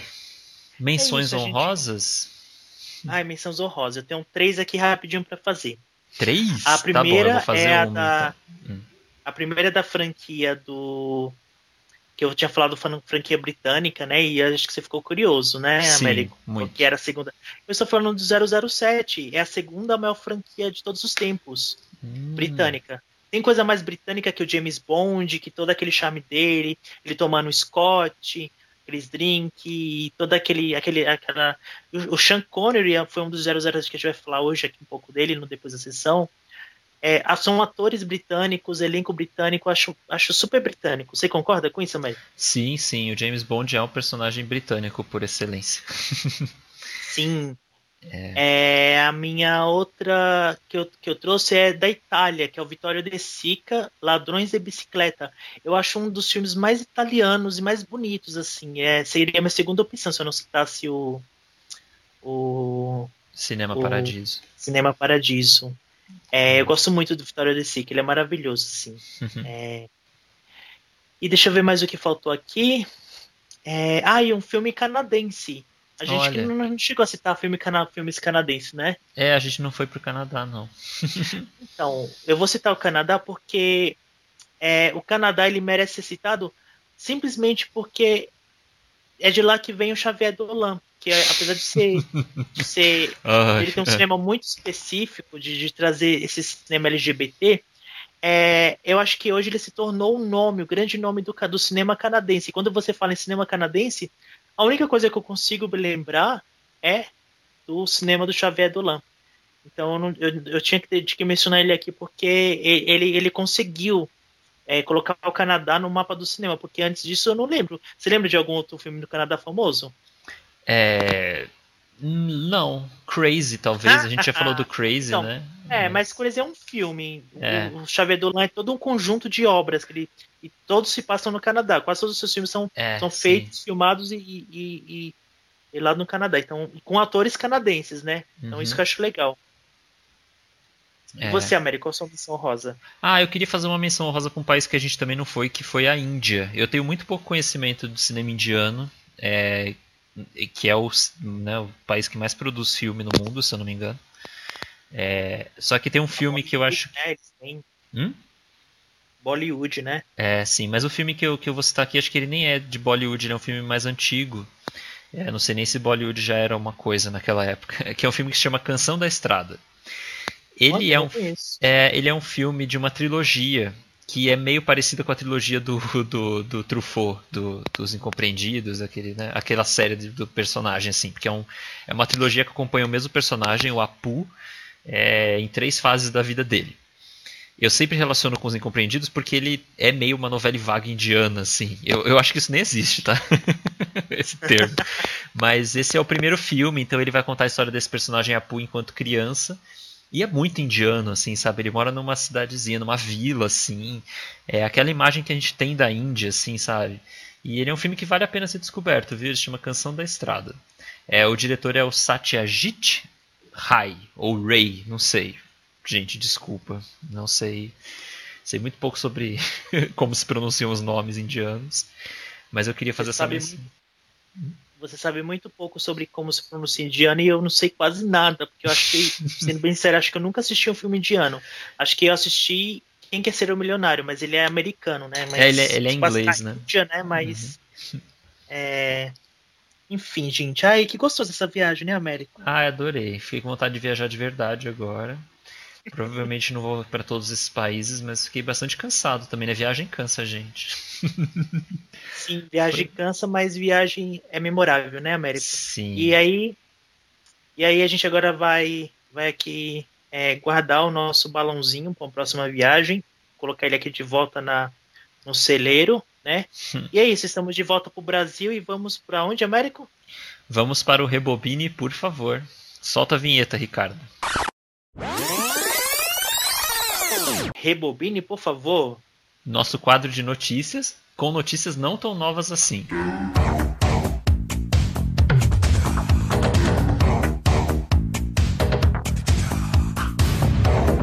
E essa semana é, eu tenho é a morte do Sean Connery, que acho que foi a grande notícia, assim, né? A, a perda, assim, do. Mais uma perda, assim.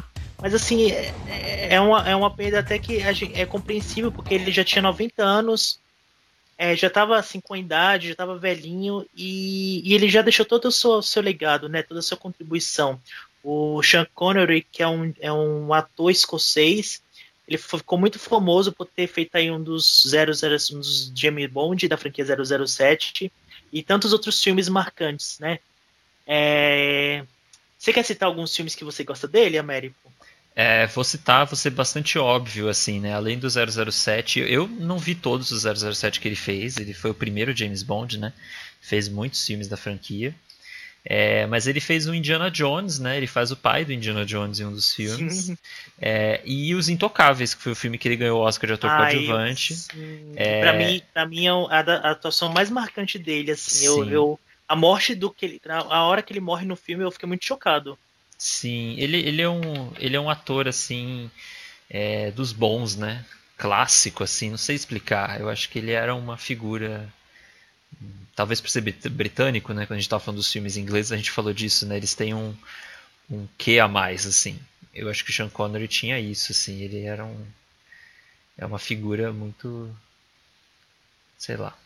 Não sei o que dizer. Mas é uma pena, mas não é um susto, né? Igual você falou, ele, era um, ele já estava com bastante idade, já não tava, ele já não tinha mais uma carreira É. ativa. Ó, que nem o último filme que ele fez foi em 2003, que foi A Liga Extraordinária. Depois disso ele, ele se aposentou, né? Que ele falou na época que não queria mais fazer. E realmente ele não fez mais nada. Então, de 2003, olha só, esse tempo todo sem ele estava só curtindo a, a velhice dele. Então, é isso, né? A gente, ele deixou o que ele tinha que deixar aqui na Terra. Acho que isso que importa, né? Sim, sim, e ele deixou bons filmes que acho que valem a pena quem nunca assistiu. É, Eu assisti a Liga Extraordinária no cinema na época. Gente, eu, eu não gosto, eu acho ruim. É, eu também, mas não é culpa dele, né? É. Sabe um filme que eu lembro dele que eu assistia muito quando era criança? Acho que é porque passava na TV, que era A Armadilha com a Catherine Zeta-Jones. Sim, Você lembra lembro, era muito bom, era um filme de espionagem, né? Que Sim, eles- é. meu, eu, eu- ele passava assim, eu, eu me, me empolgava pra assistir, mas eu assistia mais pela Catherine Zeta-Jones do que por ele, assim, porque na época eu nem era ligado muito em cinema, então eu, eu gostava muito dela, sabe assim, eu, e, é, e é uma atriz que sumiu, né, a gente, a gente podia fazer um quadro aqui de sumidos do cinema, né? Por onde anda, né?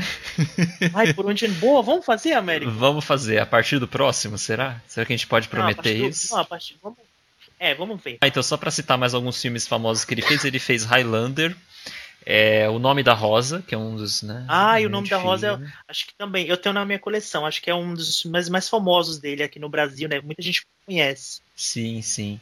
É, Ah, é isso, né? Ele fez, fez alguns filmes assim diversos. Ele fez um né, o Encontrando Forrester do Gus Van Sant.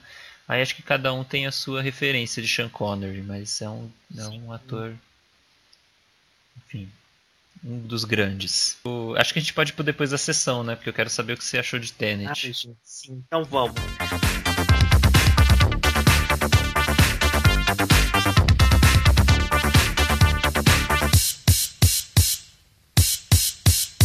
Vamos pro depois da sessão. O que é o depois da sessão, América? Depois da sessão é aquele quadro onde a gente indica ou desindica coisas pra você ir atrás quando o podcast acabar. Então, filmes, séries, livros, outros podcasts, enfim, qualquer coisa. Sim, e hoje eu tenho duas indicações, né? Uma, na verdade, pode ser uma desindicação, dependendo de quando, como você vai enxergar, mas hoje a gente tem uma novidade. É, a partir de hoje, as nossas indicações, seja filmes ou séries, vão ganhar notas. Então, a gente vai dar nossa opinião sobre o filme, vai discutir rapidamente aqui sobre o filme, e a gente no final vai dar uma nota é, avaliando o quanto a gente gostou desse filme de 0 a 10 porque a gente acha que assim vocês vão saber o nível, tanto que a gente gostou ou não do filme, né? Acho que fica mais fácil para quem tá ouvindo também, né, Américo? É, eu acho que a, a gente fala sempre de indicações e desindicações e às vezes não dá muito pra entender se foi uma indicação ou uma desindicação. Agora vai ficar mais claro. É, pela nossa nota, a gente vai dar uma nota de 0 a 10 pra cada indicação e aí por aí vocês já podem dizer se a gente tá querendo que vocês vejam porque é bom ou a gente quer mesmo que vocês sofram como a gente. É, e o pessoal adora nota, né, Américo? Você fala em nota, o pessoal já corre já para ver o que, que é. É tanto que o Rotten Tomatoes, que é aquele agregador de, de críticas que dá aquelas notinhas, é muito famoso por causa disso.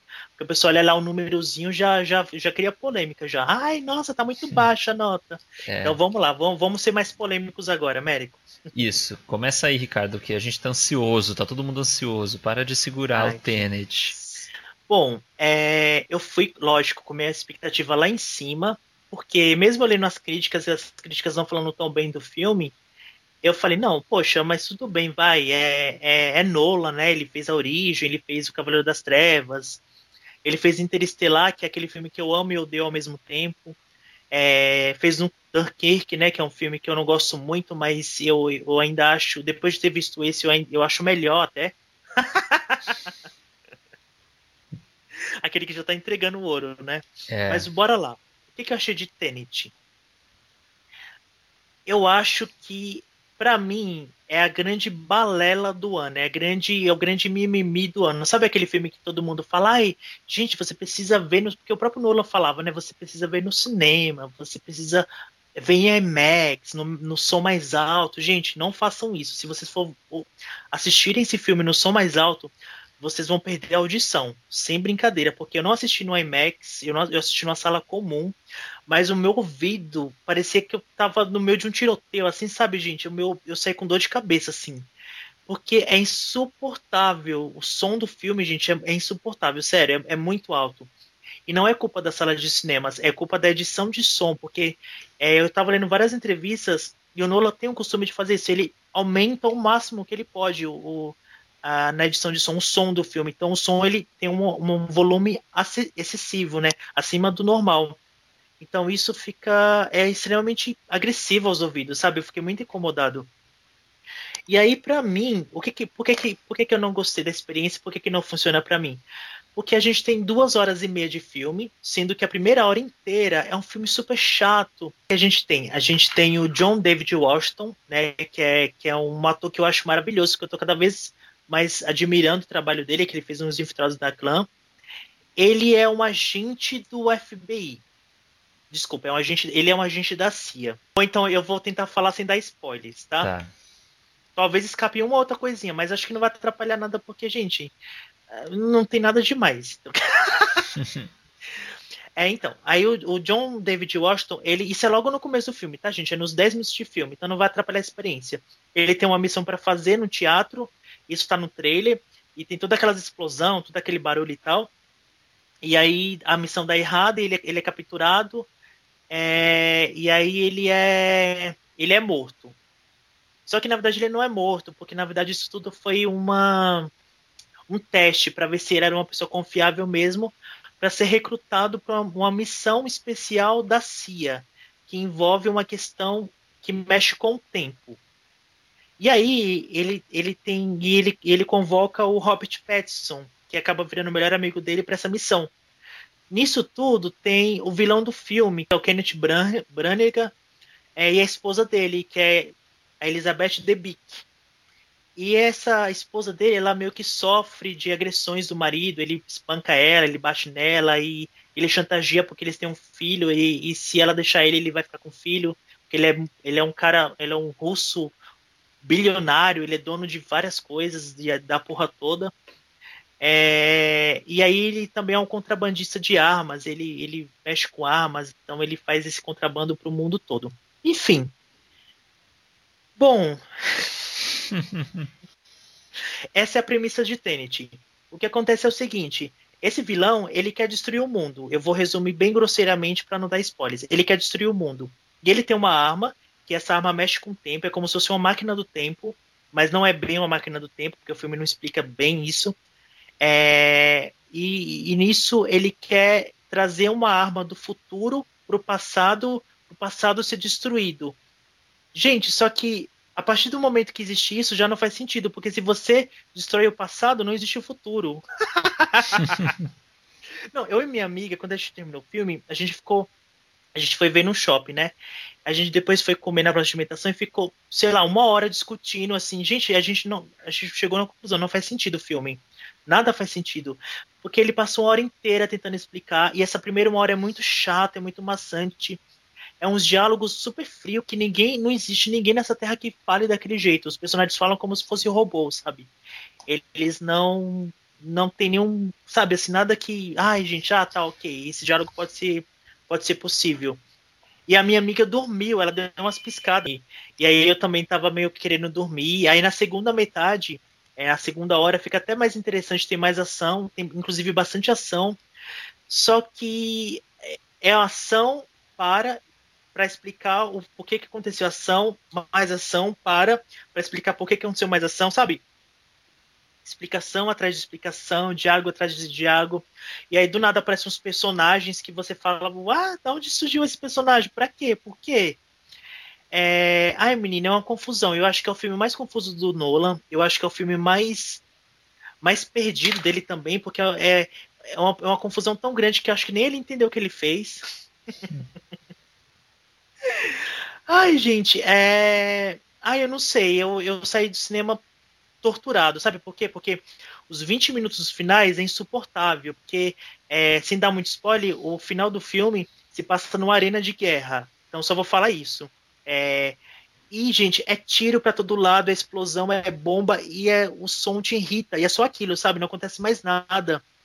E aí é o Nula querendo se mostrar, querendo falar que ele, ah, eu sei filmar, olha, vou fazer um, um avião, vou pegar um avião entrando dentro de um, de um de um, de um prédio e realmente ele pega um avião e explode.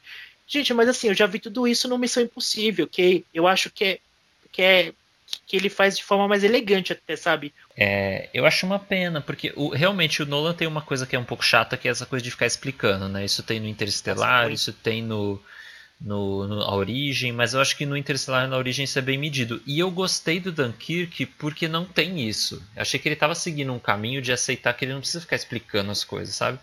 Porque, e, e é engraçado porque o Dunkirk é uma história real, entendeu? Tipo, ele poderia explicar, tipo, ele não tá inventando. E ele não dá quase nenhum contexto, assim, né, do Dunkirk. Tipo, você sabe só o que tá acontecendo ali e tal. É, então parece que ele tá insistindo nisso, né, de, de ter que explicar tudo. Isso é meio chato mesmo. É, Sa- sa- Sabe o que me irrita, Américo? Me irrita assim, é que nem eu acabei de falar. É, ele coloca um- o primeiro protagonista negro, assim, porque isso, isso é legal, isso eu achei muito incrível, assim, sabe? No, no- o filme do Nolan, do, do Nolan não tinha essa coisa de, de ter personagens negros, né? Muito menos ser protagonista, né? Eu achei fala, incrível. Aí você descobre que esse protagonista não tem história, porque o nome dele, ele primeiro que não tem nome, como eu falei, ele é chamado de O Protagonista. É, ele não tem nenhuma história, você não sabe de onde ele vem, você não sabe se ele tem família, você não sabe quem é ele, você não sabe nada. E o filme começa e termina assim, sem você saber nada, nada dele, América. Então, falei, gente, que porra é essa? e aí o Robert Pattinson, o Robert Pattinson é maravilhoso, gente. Eu cada vez gosto mais do Robert Pattinson, ele, ele me impressiona mais.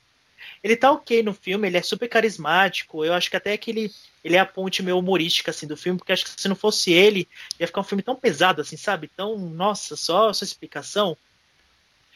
É, e eu acho que também esse é um dos filmes mais violentos do Nolan, porque a, a, a personagem da Elizabeth Debicki, ela apanha do marido, tem umas cenas bem fortes, assim, do marido espancando ela, sabe? Assim, eu falei, gente, pra que isso? Meu Deus. É, sabe? Ah, e, e aí, e aí tem uma coisa que me incomodou muito no filme, porque o personagem principal ele tem que salvar o mundo. Olha que coisa mais, mais tosca, ai, vou salvar o mundo. Sei lá, tipo. E eu dei filmes que assim, sabe? Porque assim, por ser um filme realista, por, por, o Nolan, você sabe que ele quer fazer tudo de forma realista. É, e aí no, é impossível uma pessoa no mundo ser, ser responsável por salvar todo mundo, sabe? Não, sei lá.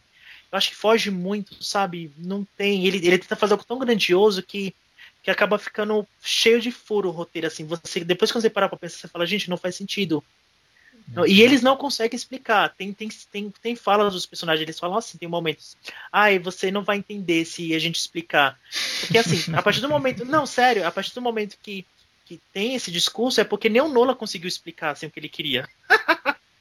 Tem uma hora que eu acho que é a hora mais ridícula do filme é que o Robert Pattinson e o, e o protagonista começam os dois juntos a, a explicar sobre entropia. Ai, porque a entropia não sei o que, e o tempo vai voltar e vai recriar. Mas eles, eles, eles ficam usando uns termos muito, muito científicos. Gente, eu olhava assim pra minha amiga e falava, o que, que porra eles estão falando? Ai, gente. Tem uma amiga minha que ela foi assistir o, o Tenet, ela falou que ela ficou, ela saiu, ela falou assim, é, a minha experiência de Tenet foi como se tivesse to- tomado uma droga é, e ficado sob efeito de droga, sem entender o que estava acontecendo, só ela só foi, sabe? Ai, nossa. Gente, mas assim, é, quem quiser, quem gosta do Nola, é, eu, não, eu não, não vou falar que é uma desindicação, porque assim, se você gosta de filme de ação, as cenas de ação realmente são boas, mas tá, isso a gente já sabe. O Nola, o sabe fazer cena de ação, ele é muito bom. Ele sabe construir grandes cenas com explosões, com. Ele é maravilhoso, isso a gente sabe, eu não preciso nem falar aqui. Mas é só isso. Aí ele vem com essa historinha bobinha, porque no final das contas é bobo, né, gente? Um, um russo que quer destruir o mundo, que tem uma máquina do tempo, e aí tem um cara que quer salvar o mundo. Ai, gente.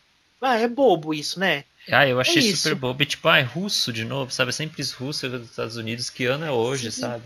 Ai, É, ai, eu não tô com nenhuma vontade de ver, mas eu quero saber a sua nota, já que a gente vai começar, começar Ah, sim. com Tenet. Então, a minha nota pra Tenet, filme, novo filme do Christopher Nolan, que pra mim já nasceu flopado, é, é- eu ia falar, nossa, eu ia falar zero, é a vontade de dar um zero, né? Mas eu não posso dar zero porque, apesar de tudo, eu reconheço que os atores estão muito bons, principalmente, mesmo o, o, o John David Washington, ele não tendo nenhum passado, a gente não sabe nada sobre ele, ele é muito, muito carismático. E o Robert Pattinson também, e a Elizabeth Debicki que manda muito bem. Então, assim, pelo, por eles mandarem super bem, com um roteiro que eu acho péssimo, é, e, e, pelo, e pelo que eu disse do Nolan, fazer todas essas, essas coisas de, de, de, pegar um avião e jogar em cima de um prédio, literalmente. Então a minha nota vai ser 6. Nossa, passou um é... pano bem bonito aí. Não, eu não passei pano. Mas Achei que você ia dar 2. É é. Não, pra mim a média é 7. Então ele tá abaixo da média, só que também eu não posso é, porque o filme ele tem suas qualidades. Se você for para se divertir, ok, você vai se divertir e é isso, menino. Mas só isso, nada mais, é. sabe? Tipo, não é um interesse, não é um, uma origem que eu, que eu saí, eu saio do filme realmente, sabe? Nossa, caraca. Sim. Eu, eu me envolvo com a história do Leonardo DiCaprio, com o passado dele. Nesse não tem nada, assim. Acho que é o, sei lá, é o excesso do excesso do excesso. América, eu tô muito curioso que você vai assistir logo para você comentar comigo. Vamos aguardar. Assim que eu assistir, eu comento. Beleza. E qual é a sua indicação de hoje? Ah, eu tenho duas indicações rapidinhas, assim. Uma, na verdade, eu já tinha indicado, mas eu quero reforçar aqui, que é a série We Are Who We Are, a série da HBO, do Luca Guadagnino. É, eu indi... Então, eu, indi... eu, indiquei quando ela começou, só que ela terminou agora, pelo menos a primeira ah. temporada. Ainda não se sabe exatamente se tem uma segunda temporada, pelo menos eu não sei. Mas eu quero recomendar fortemente assim que as pessoas assistam tudo que o Luca Guadagnino faz. eu gosto de como ele constrói as atmosferas das histórias e, e, o tempo das histórias e é muito muito interessante mesmo assim. Fala sobre muitas coisas, é, mas não vou me demorar. Eu já indiquei aqui, só que como ela acabou essa semana, eu queria tipo reforçar assim a indicação. E a gente quer saber sua nota, porque aí a gente vai saber realmente quanto você gostou. Ah, pra We Are Who We Are, eu vou, eu vou dar 9. Não, dá, deixa por último, deixa por Não, último. mas é isso, já, já te falei sobre ah. ela. É isso, eu vou dar 9. Agora eu posso. Agora que Gostou acabou. É, eu gostei bastante. E aí eu quero fazer outra indicação, que é uma série que eu ainda tô terminando. Talvez quando o episódio for ao ar já tenha terminado. Também é uma série da HBO, que é Succession. Ela tem duas temporadas. É, a terceira temporada tá para sair, então é uma série que não, não vai acabar agora. É, menino, é muito legal. Eu tô, tô, tô muito empolgado, assim. Hum? É com a Nicole Kidman, né? Não, não, essa não é da Nicole Kidman. Ela. Enfim, é uma série sobre uma família que é dona de um. É, enfim, de um grupo empresarial de mídia, assim. E, e todas as disputas é, que envolvem essa família, que vão do campo pessoal ao profissional. Então é todo mundo muito filho da puta. É, os personagens são péssimos, mas você ama eles, porque tipo, justamente por isso, entendeu? E os atores são, ex são excelentes, assim, é tudo muito bom na série. A HBO sabe fazer série, né? Então, eu queria indicar, só para só pra não indicar só uma que eu já tinha falado, eu vou indicar essa também virei a pessoa que assiste séries da HBO e, e que fala aqui. Né? Então, Succession, eu não tenho uma. Eu posso dar uma nota aqui, eu acho que eu vou dar. Mas você terminou de ver a série já? Então, não, não, terminei ainda. Não, então faz assim: quando você terminar, você traz a nota pra gente, é melhor. Aí assim tá. você fica, traz uma nota mais conclusiva. Tá bom, mas é uma série também que ela vai ainda ter mais temporadas, então eu vou terminar de ver o que a gente já tem dela, né? Ela não tá concluída ainda, igual. We Are Who We Are, a gente, eu acho que não se sabe exatamente se tem uma segunda temporada e a primeira funciona sozinha, porque não é exatamente sobre uma trama com começo, meio e fim, sabe? Ai, é isso, né? Viajamos hoje, menino.